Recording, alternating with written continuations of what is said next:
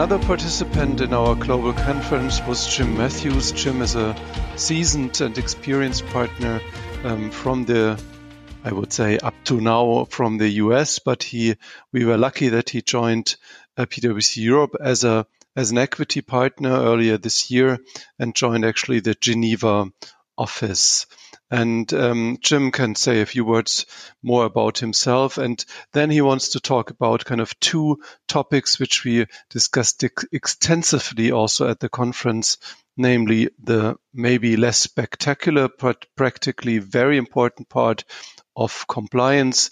And then he will also talk about intangibles. And, and Jim, with this very short introduction, may I hand over the mic to you? Sure. Thanks, Lorenz. Um, Jim Matthews here, uh, partner, as Lorenz said, uh, based out of Geneva, Switzerland. Uh, two and a half months into uh, moving uh, back to Europe. I was previously in Europe uh, on a secondment from the U.S. in 2010. So happy to be back here and based in Geneva. Um, I think, as Lorenz said, there's a topic that I wanted to talk about first, which is maybe what you might consider the housekeeping side of things but um, is something that virtually everybody has to deal with, and that includes both uh, the PwC side of things and also at our clients and at the at the companies that we work with on a daily basis. So, and that is um, in relation to transfer pricing documentation uh, and also uh, the country by country reporting requirements that have come out as part of action item 13. Um, so maybe first I'll touch a little bit about, uh, I'll touch on uh, master file and local file. Uh, a quick rundown of numbers. So 35 countries have actually enacted master file, local file requirements. So this is very broad ranging, impacts um, many countries. A lot of different companies have uh, a footprint that that impacts that touches that many countries. Um, 11 countries have formally uh, announced adopt, adoption of master file local file requirements. 43 countries have pre-existing documentation requirements, and four countries currently have proposed master file local file requirements. So things are in process in these countries. So that kind of sets the stage. Uh, this is wide ranging. It impacts a lot of countries, and it impacts therefore a lot of companies. Now, what does this mean? Actually, when I think about this, when you talk about so many different countries and so many different stages of implementation and so many different uh, stages of sophistication at the tax authorities, this the the obvious conclusion is that it's probably going to be a little messy. So when we think about it and go across the board, when we talk about master file, the, the simple master file that many companies have maintained over the past, say, decade, you know, two decades, a lot of those requirements remain mostly unchanged. The the content of that was was pretty similar yesterday versus today with some exceptions, some enhancements.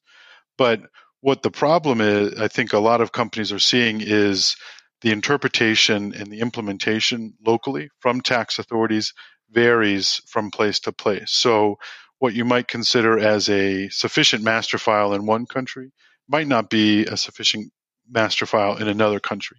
And that means it's really complicated for companies to actually keep track of their requirements in different countries, right? As a simple example, a super a very simple example is where are local translations required, right? This could mean this adds cost, this adds complexity, this has time in in your your documentation lifecycle. Um, keeping in keeping track of additional requirements, things like filings, forms, uh, whether you have to file it locally with the tax authority, whether it's something you can keep on the shelf and provide upon request. This is another layer of complexity. And then also the timing. Some countries require documentation to be uh, in place at the time of the tax return, sometimes when um, you know the transactions you know, more contemporaneously with the tra- transactions, and then also there's there's differences in thresholds for how the the documentation r- rules are applied in all of these countries. So these are kind of just a very few simple but practical examples of the the complexity of say a company with a large global footprint all the different things that they need to keep track of just to maintain a base level of what we would you might consider basic compliance right? With with each of their transfer pricing, with with the transfer pricing rules around the world. Um, and maybe, I can just step in already at, at that point of time. I mean, uh, yes, I mean you you say it's it's basic, and I fully share that. On the other hand, and you also said how difficult it is to to evaluate what's what's sufficient documentation.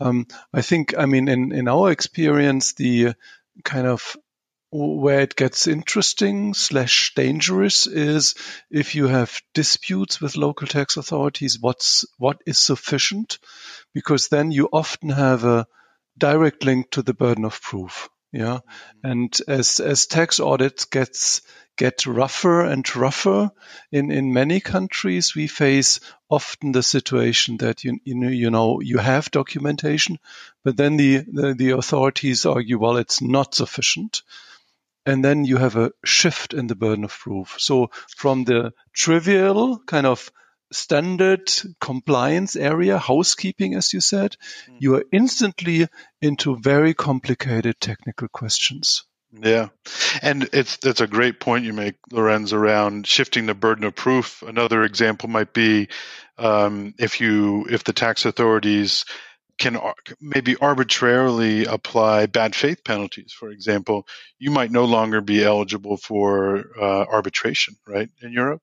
So this is a, a, a, real thing that we're seeing, and and companies are seeing and experiencing um, around the world, but also throughout Europe on on a day to day basis. Completely agree. Mm-hmm. I mean, it, it, it brings up another interesting point with action item 13, the balance of, uh, I think there's there's a need, an increasing need to make sure you tell a consistent story, and that's maybe something that always was an underlying premise when you prepare documentation. But I think as you consider a, a single master file and um, potential information exchanges of different tax authorities and ability to share information at different tax authorities, w- between different tax authorities, I think it underlines the need to have a consistent story across your transfer pricing documentation.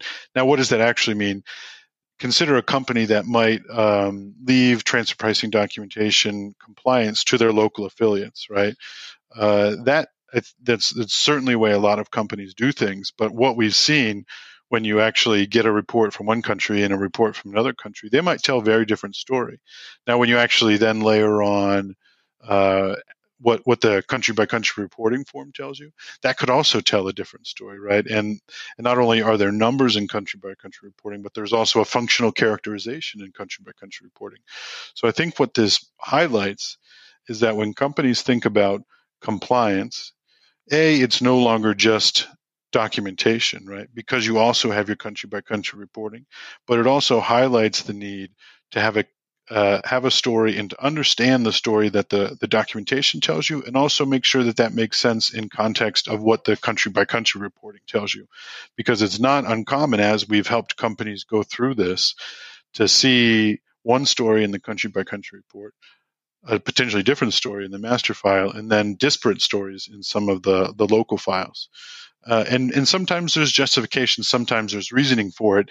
And what we've what I think we've worked with companies around the most was if there is differences, that's fine. It's better to know about them in advance rather than finding out about them in a tax authority audit, right? You don't want to be caught flat-footed.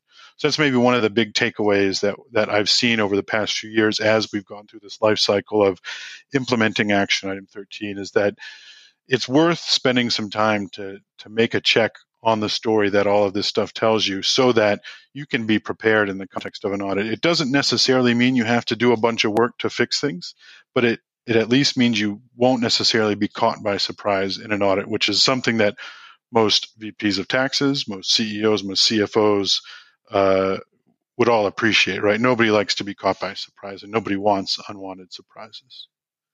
Mm-hmm. Yeah, ter- ter- terrific. I mean, maybe just from from our perspective, very practically, I, I share kind of all what what you have said. I mean, pra- practical. I mean, we did in, in Germany the, the the last year, kind of for the first time, the CBCR filings, and we did kind of close to 100 for clients. And and the observation I think is kind of twofold.